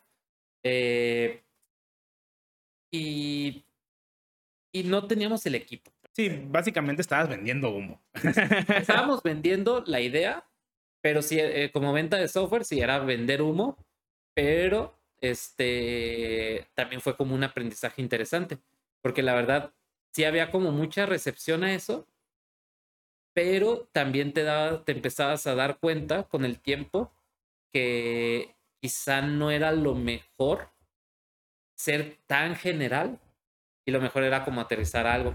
Y esto de generalizar surgió porque fuimos a presentar eh, un paper que hicimos a, Las Vegas. O sea, me tocó, me tocó ir como presentador a, a un público eh, completamente en inglés. Y yo que no sé hablar del todo inglés, me congelé prácticamente la audiencia y todo, pero algo que sí me di cuenta es que esa idea, ese humo, sí que vende. No, claro, es que el humo, o sea, el humo está padre, el problema es aterrizar ese humo, el problema es agarrar ese humo y convertirlo en un sólido y que ya no sea humo, que ahora sea una pelotita de algo que, que quieres hacer. Exacto. Y, y, el problema es que eso como que incentivó la verdad es que todos nos, nos embriagamos de la aceptación que tuvo. Ya. Te voy a ser franco, porque obviamente, pues tú puedes decir que estás chavo, que no tienes tanta experiencia y que te quieres comer al mundo, pero yo creo que hasta los, el propio equipo y los líderes y hasta los dueños se entusiasmaron con ver el éxito. O sea, es que nadie, es difícil que te acepten un paper para presentar a una audiencia. O sea, como que, como que pensaste, o al menos yo me imagino a, todos los que estaban en el equipo dijeron como que este es el mensaje, ¿sabes? O sea, literal, este es el mensaje que tenemos que dar y es el mensaje que nos va a llevar a esas ligas. ¿Y cómo te contactaron para, para dar esta conferencia? Yo me registré, eh, mandé mi abstract y mandé eh, como lo que quería exponer. Me, me, me contestaron que sí, que mandara el marco teórico. Les mandé el marco teórico eh, y les mandé por ahí algunas referencias que necesitaban y ya no solo me hicieron correcciones de, de estilo. Ya, y es, o sea, es una agencia, es una, es un grupo de... Ah, ok. Ya, Aparte de eso, o sea, que no era cualquier empresa, pues, o sea... No, sí, claro. Ser una empresa americana en Las Vegas, en su convención anual, y que tú fueras uno de los, ponle tú, éramos 1200 personas que estábamos exhibiendo y tú dices, ay, pues, ¿cuántos mensajes? Pero la verdad es que todos llevamos un mensaje muy similar y la empresa era lo que estaba buscando, ideas frescas para eso. Entonces, yo lo que recuerdo mucho es que cuando al final se acerca un, potencial cliente que trabajaba para Credit Suisse allá en Nueva York y me piso una pregunta así súper padre, pero en ese momento yo no entendí por qué iba, no por el inglés, sino por un tema de que su problema, justamente él decía, ¿cuántas personas necesito y cuánto budget necesitaría para echar a andar algo así? Ya. O sea, me gustó tu, tu humo, pero ahora necesito que seas franco. O sea, yo sé que tú no tienes ese perfil, si no hubieran presentado más personas, ¿no? Te hubieras traído a tu equipo acá. o una solución, o me estarías vendiendo la solución ya. Sí, me estarías vendiendo la solución empaquetada o lo que sea. Pero o sea, me di cuenta que pensar en eso, de que estábamos tan cerca, pero a la vez tan lejos, porque realmente lo reflexionas y dices que sí se necesita 30, 40 personas para esto. O sea, no, lo fue como un pequeño baño de realidad que no lo vi hasta mucho después, que decías, es que yo solamente soy una persona, ¿qué puedo hacer con, con un proyecto así, no? Con un cliente de ese tipo. No estaba listo para esas ligas. Y menos porque su equipo era de dos, ¿no? O sea, era, a lo mejor ah, creció un poquito más, pero no. ¿Cuánto pudo haber crecido? No creció. o sea, no éramos 40 personas eh, para una sola aplicación y un solo cliente, ¿no? O sea, Exactamente. No, no se podía hacer eso. No, y aparte, otra cosa importante es que partir, obviamente todo esto parte de los datos y pensar que todo el mundo tiene datos listos y limpios para ser procesados y que todo esto es, es mentira. O sea, y más si es un pyme, porque los pymes dicen, ¿cómo que almacenar datos? No, yo vendo aquí dulces, a mí no me interesa almacenar datos. Las, en Las Vegas ya no era el objetivo, o sea, ya eran empresas pues, pero lo interesante. ese es, el punto, es como solo hay extremos. O sea, o, no tienes datos o ya tienes los datos, pero como es una empresa tan grande, necesita tanto desarrollo y tanta arquitectura y tanto proceso que no hay como, o hay muy poco juego en medio, ¿no? Solo están esos dos extremos Sí, sí, sí. Por ejemplo, hay un tema que es la modernización por ejemplo, el propio Credit Suisse, después te enteras, porque mantienes el contacto y, porque ves las noticias y te gusta eso, eh, el propio Credit Suisse se dio cuenta que no estaba listo en Estados Unidos para implementar un proyecto así, entonces lo que hicieron fue modernizar todas sus aplicaciones y sus bases de datos y se hicieron híbridos, es decir, que tenían hardware en sus instalaciones, tenían hardware pero optimizado como si fuera su nube privada y aparte tenían junto con otras empresas de nube servicios. Entonces dices, compañías de ese tipo, voy a mencionar algunas como que pudieran llegar a tener ese problema, no porque los tengan ni me conste ni nada, claro. sino porque te das cuenta lo grande que es. O sea, compañías tipo HP, IBM, pues obviamente antes de poder hacer inteligencia artificial, inclusive ellas no pueden hacerlo porque necesitan modernizar todo lo que tienen y, y unificarlo. Claro, y es que a ti te gusta meterte cosas que están en pañales. Sí, sí, O sea, nunca, nunca nos, imaginamos que guardar datos iban a ser tan importantes para hacer proyecciones en el futuro y no los guardamos. O sea, muchas cosas no, pues sí, como dices tú, no están listas ni preparadas ni nada para... ¿Cómo sabías, cómo sabías que 15 em, siglos de historia podían caber en la mitad de este dispositivo? Pues, o, o sea, o que en solo un día estamos produciendo más datos que no, o sea, eso nunca lo habíamos imaginado, pues. Sí, claro, esto es, vamos muy rápido y hay cosas que no pueden alcanzar a esa cosa que va muy rápido. Sí, y bueno, como tú dijiste, hay como estos topes de pared y red flags que existían que, por ejemplo, no podíamos desarrollar todo lo que podíamos o lo que queríamos vender y eh, teníamos un nivel de rechazo muy alto. Pues, o sea, cada propuesta que se mandaba, muy pocas veces, de hecho, yo solo recuerdo dos casos de éxitos en esta época que te platico que fue cuando nos hicimos así todólogos que pudieran tener como un cierto éxito. Eh, uno fue un banco y otro fue una aseguradora, pero parale de contar, y fueron proyectos relativamente pequeños, pues. Sí, claro. Nada que ver con, con el monolito que, que pretendíamos construir. Incluso esas empresas seguramente, y aunque fuesen a lo mejor grandes, lo veían, los veían ustedes como un prueba de concepto, o sea, ni siquiera... Sí. O inclusive, qué buenas ideas tienen los contratos. Solo, solo necesito una persona que dé buenas ideas. O sea, lo demás no, no lo voy a ver, ver con ustedes, ni tienen la gente. Entonces, ahí fue cuando empezamos a reflexionar. Bueno, al menos yo reflexioné mucho que también por, por colegas que fueron llegando, el equipo se fue agrandando, pero no lo suficiente. Y el equipo se agrandaba y los proyectos no llegaban. Teníamos pruebas de concepto, hacíamos prototipos y eso, pero nunca lográbamos consolidar un proyecto. Y entonces parte de estos nuevos recursos se fueron, eh, buscaron nuevas oportunidades porque pues ahí aparentemente no había un crecimiento. Y, y, es cierto, o sea, no había algo asegurado. Era, mm, no había forma de garantizar que hubiera trabajo. Entonces, al irse a buscar nuevas oportunidades, estos colegas y colaboradores empezaron como a, a influir mucho en mi forma de pensamiento, a lo que me gustaría dedicar. Porque ellos... ¿Qué pensabas? En, o sea, ¿cuál era tu idea en ese momento? ¿Tú a qué te querías dedicar? Yo me quería dedicar a, lo que, a los trabajos a los que se fueron estas personas. Entonces yo decía, ah, mira, es que eso es lo que quiero. O sea, como que me, abrí tanto el camino para poder aplicar un modelo que ya hacía todo menos modelo. Y aparte vendía. Eh, como vendedor, pues eso yo creo que sí, todos tenemos un vendedor dentro y lo hacemos hasta las entrevistas de trabajo, ¿sabes? O sea, todos tenemos un vendedor.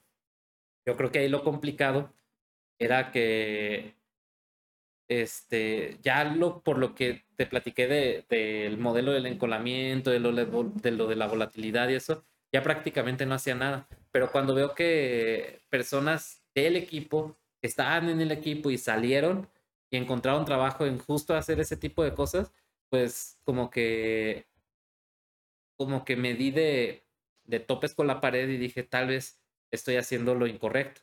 Entonces me decidí como especializar eh, un poco más en la parte de ciencia de datos, decidí reaprender, porque la verdad fue eso, fue un reaprendizaje de programación, me metí a Python y fue prácticamente dos años de estar aprendiendo de nuevo y, actualizándome, ¿no? En ese, en, ese, tipo de temas.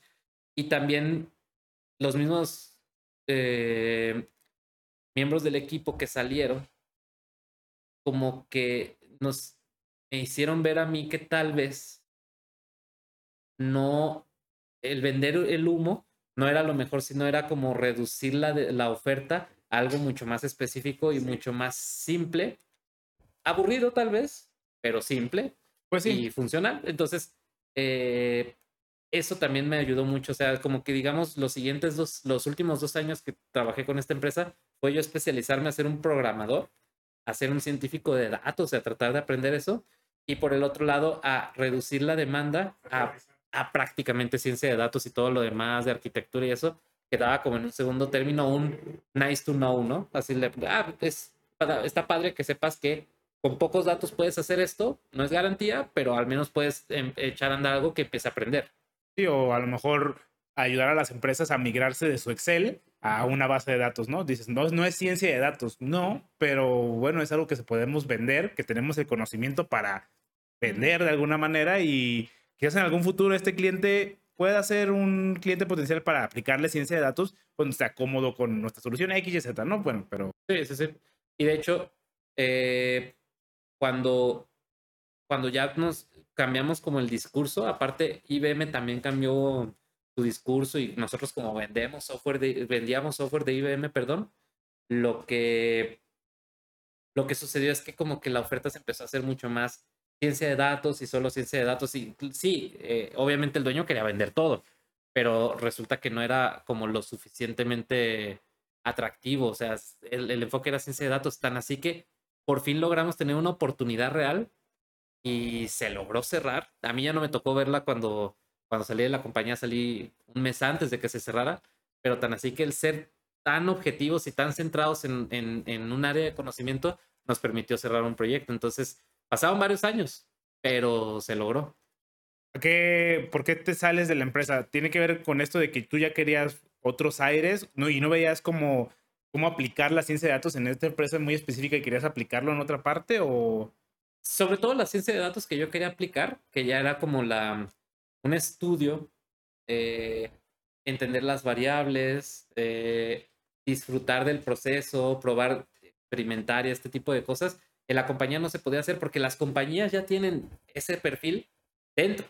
Contratan a alguien afuera para que los ayuden a con, con cosas que el científico de datos no quisiera hacer. O, por ejemplo, actualizar una base de datos, o actualizar el software, o soporte técnico. Pero y eso fue lo que descubrió la compañía, se especializó en eso y funciona. Y yo quería especializarme en otro tipo de cosas más de experimentación y todo. Y la propia experiencia, pues, o sea, yo, yo sentía que habíamos dejado ir a mucho talento, nos había costado mucho, entonces no estaba como en disposición de pasar más tiempo aprendiendo y experimentando con esta compañía, eh, creí que era como el momento de, separarnos. Aprendí muchísimo. ¿Cuánto tiempo estuviste ahí? Siete años. Siete años. Sí, sí, sí.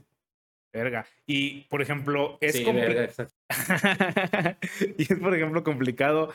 Eh, de alguna manera, el hecho de que no estuviste haciendo ciencia de datos durante siete años te ponía en una desventaja contra la competencia que sí quería aplicar ciencia de datos, a lo mejor en universidades que morritos que acaban de salir, que en el que sí son científicos de datos casi casi egresando de la carrera, ¿no? Porque pues la generación, así como la ciencia de datos ha crecido, también la demanda de ciencia de datos y las universidades ven esa oportunidad y preparan a su gente para ser científico de datos desde que están casi egresando de la universidad.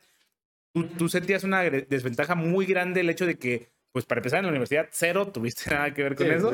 Y estos siete años no lo hiciste tampoco, más que por, por lo poquito afuera, pues, o sea, tú estudiabas aparte, pero nunca es lo mismo que ya aplicarlo, ¿no? Sí, ahí, por ejemplo, yo creo que tuve fortuna de que ocurrieran dos factores. El primero de ellos, sí, las universidades vieron y le apostaban a ciencia de datos, pero todavía no tenían egresados. Cuando yo salí, pues todavía se dio lo de la pandemia y egresados, egresados, que hubiera muchos, pues no, yo creo que era, ahí sí hubo un punto donde la demanda de científicos de datos era mayor que la oferta. Ahí sí siento que fue un poco de suerte. Y el segundo es, no importa que hagas un modelo estadístico en Excel, en SPSS en lo que hagas sigue siendo experiencia. Y, y no olvidemos que yo participé en dos proyectos que eran más que ninguno. Entonces, y aparte el de, el de México Conectado eran ya tres proyectos.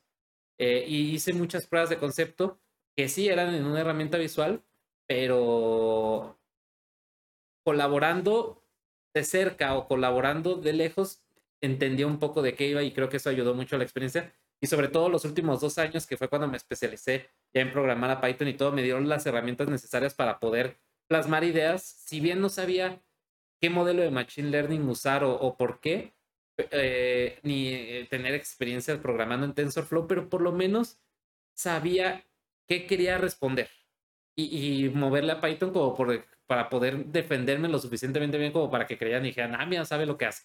Claro. Pero fue la suerte también de que no había un excedente de oferta. ¿Y crees que también te ayudó el hecho de que aprendiste a vender? Porque como dices tú, vender es una cualidad muy importante. Y como y mucha gente piensa que solo vendemos cosas, pero no. Lo primero que estamos vendiendo son es nuestra imagen, nuestra persona. Yo creo que sí. Yo creo que fue una coincidencia porque realmente el cambio de trabajo eh, ya había intentado cambiar en el pasado, pero no tenía el perfil experimentado en Machine Learning. Pero casualmente cuando entro a esta última compañía, eh, estaban buscando prácticamente, parecía como si realmente estuvieran buscándome a mí. O sea, casualmente los años de experiencia que necesitaban en investigación de operaciones son los años de experiencia con los que estaba trabajando en investigación de operaciones. Los años de experiencia que necesitaban de programar Python, pues eran muchos más, tengo que reconocerlo, pero me defendía como si los tuviera, pues, o al menos aprendo rápido, no la típica de, no, aprendo rápido. Eh, pero lo más importante era la parte de investigación de operaciones. Entonces coincidió así, parecía que me estaban buscando. De hecho, se, supone que LinkedIn fue el que hizo el match automático y fue el que recomendó y dijo, ah, mira, este perfil lo tiene.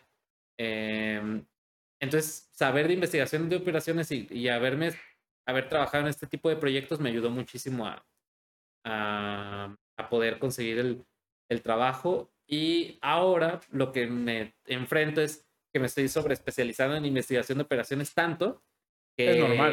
que si quisiera implementar un proyecto de deep learning o de machine learning ahorita, pues ya no tengo la experiencia. Ahora sí que estoy en un problema porque ahora sí hay mucha más oferta, por lo que estudiar un posgrado ahorita sería una buena opción para refrescar esos conocimientos. Y el, el hecho de que me digas que te estás sobre especializando en algo me hace pensar que tú ahorita estás en una empresa ya grande, ¿no? O sea, cuando digo sí. es una o sea, porque eso se da en empresas grandes que te quieren sobreespecializar en una cosa porque les interesa que tú seas esa persona que hace esa cosa del superproceso gigante, a diferencia de la otra empresa que me dices es un poco más pequeña, sí, ¿no? Todólogo. Acá, acá, por ejemplo, soy especialista en investigación de operaciones y mi único tema, de hecho estoy en el equipo que se llama eh, Analytics, pero estamos en un proyecto que está catalogado como eh, Software Development. Entonces, yo lo que hago es simplemente programar y tratar de asegurar la adopción para los usuarios y para los jefes. Por ejemplo, ahorita para los jefes diseñamos una herramienta de Business Intelligence en JavaScript. Bueno, para ser más específicos, en Vue.js, perdón, eh, para que los jefes pudieran ver el desempeño de sus empleados y pudieran ver la adopción, si realmente estaban adoptando la plataforma o no.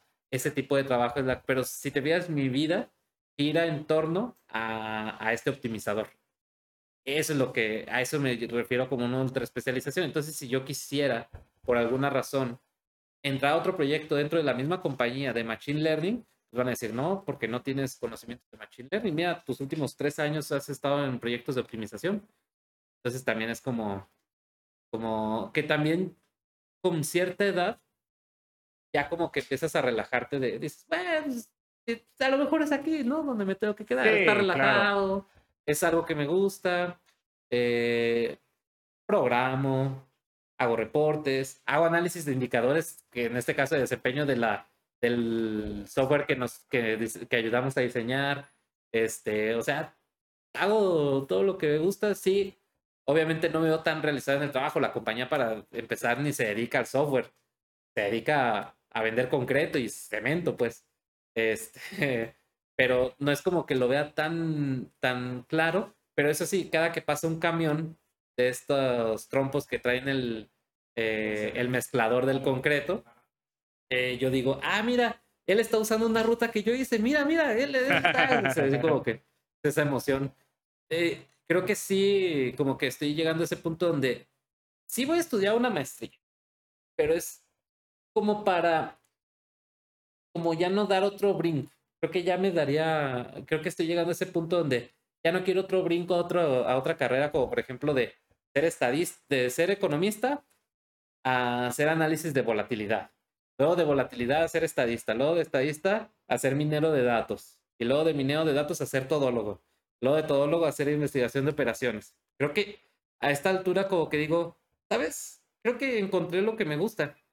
investigación de operaciones es algo que también se enseña en economía. Entonces es como que, como que dije, mira, creo que Cerraste el círculo. Sí, y, como que ahorita ya da como, sí estudiaría algo, pero lo estudiaría como para seguir por esa línea, aunque es difícil, por ejemplo, no hay tanta mm, este, demanda de ese tipo de perfiles, pues.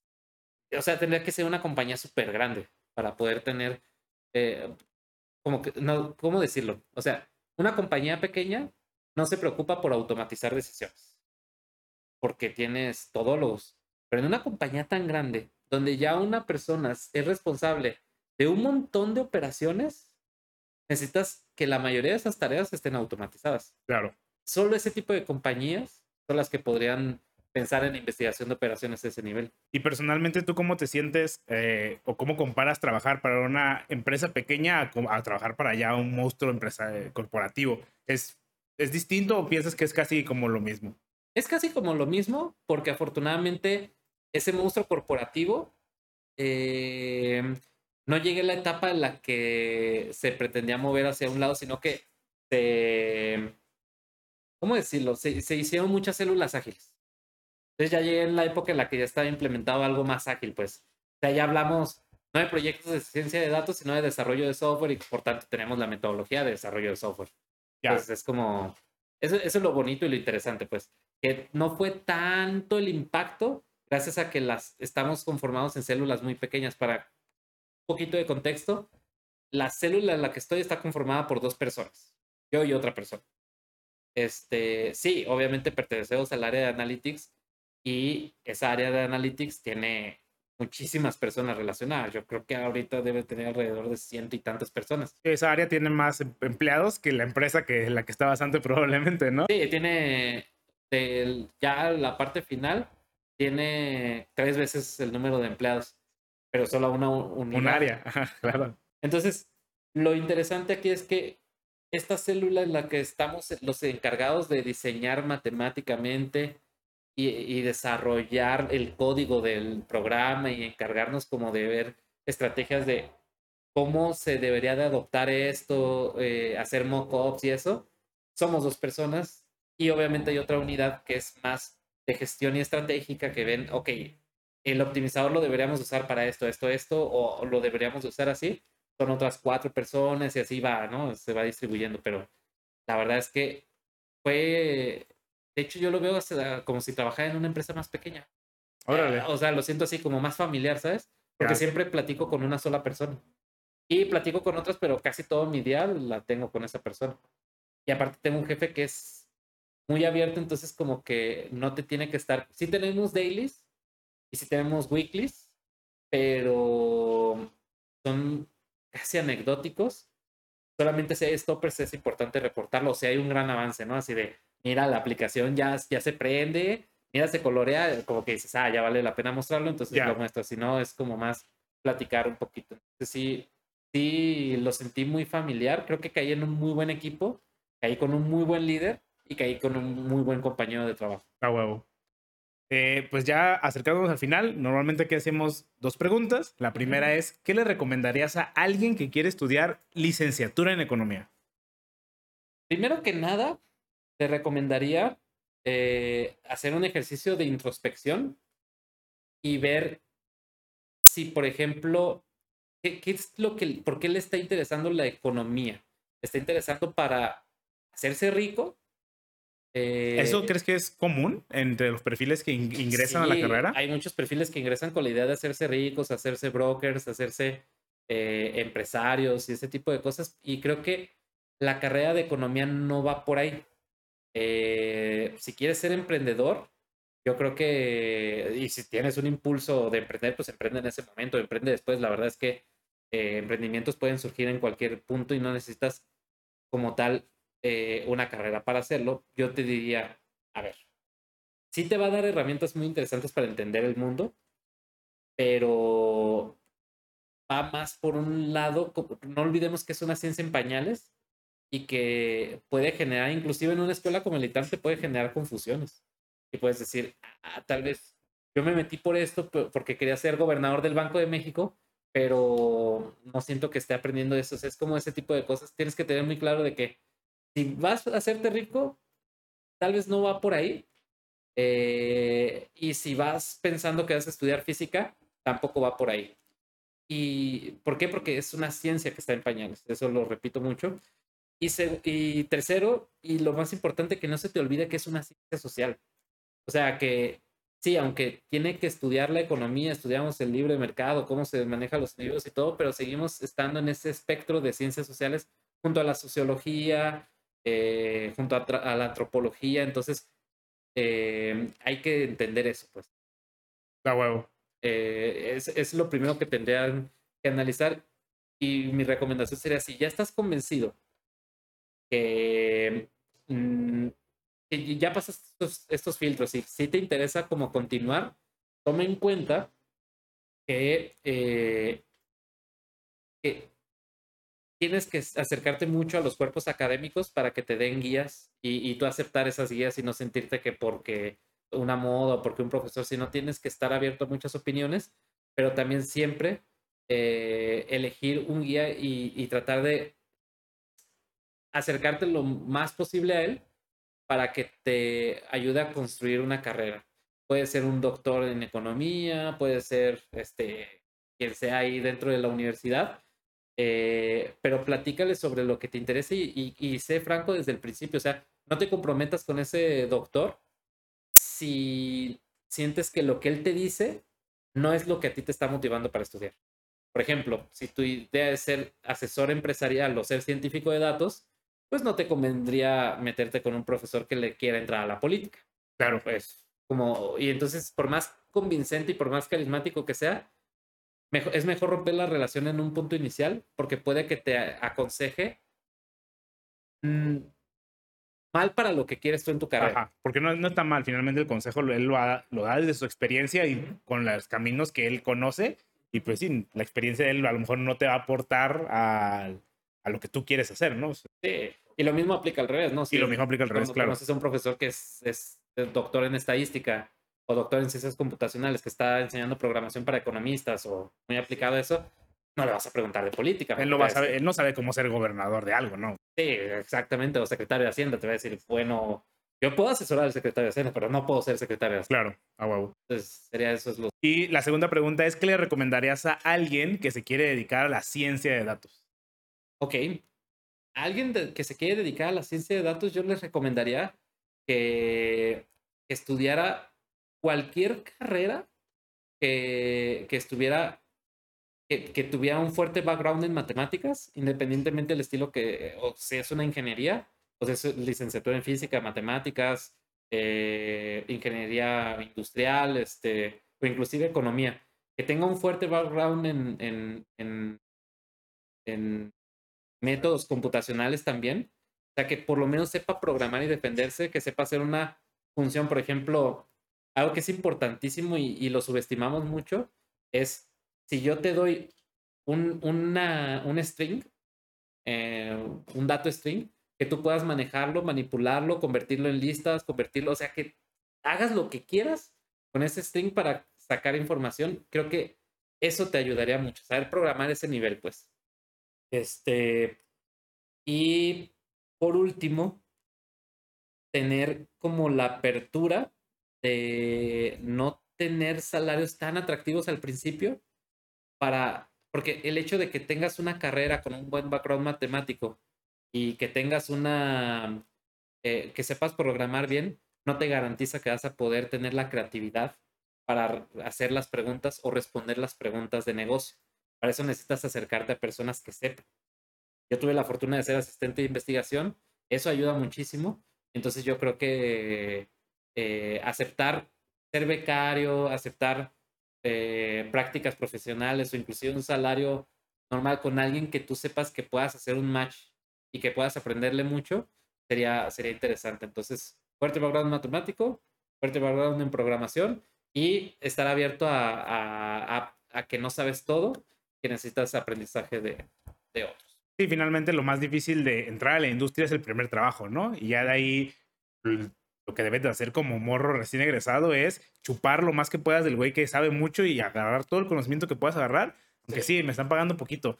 Bueno, pero también ese conocimiento que, está, que vas a adquirir te va a dar mucho más varo. Y si estás en el lugar, si eres la persona más inteligente en el cuarto, estás en el cuarto equivocado. Así es. De hecho, acabas de dar en el, en el clavo. O sea, es. No te, no te enfoques en ser cabeza de ratón. Y es preferible ser cola de dragón pero aprendiendo. Ah, wow. No sé si hay algo más que quieras comentar o alguna experiencia que se nos haya olvidado. No, la este verdad es que está súper catártico y está súper chido lo que estás haciendo. Eh, llevo apenas el, tercer programa, entonces eh, me faltan muchas entrevistas, así que, y las entrevistas que vengan, pues la verdad es que está súper interesante lo que estás haciendo. Yo me hubiera, me hubiera encantado encontrarme con un contenido así previo a, estudiar, entonces... Sí, Sí, la idea es que, pues, ayudar a la gente que está e-, egresando o que está apenas a punto de estudiar. Y sí, como dices tú, o sea, pues alguien que ya más o menos pasó por los caminos y obviamente gente con mucha experiencia como tú, pues ayuda mucho a que la gente entienda como qué pedo. Y otra vez también algo que repetimos, que esta es tu experiencia y que la vida puede darse de muchas maneras y a lo mejor como dices tú lo de es que la currícula de la Universidad de Guadalajara ya no es la misma ahorita a la que fue en mi época. Entonces, o sea, todas son, todas las experiencias suman y no, güey, agradecerte de que viniste. Sí, pues muchísimas gracias. Sale, ánimo. Ánimo.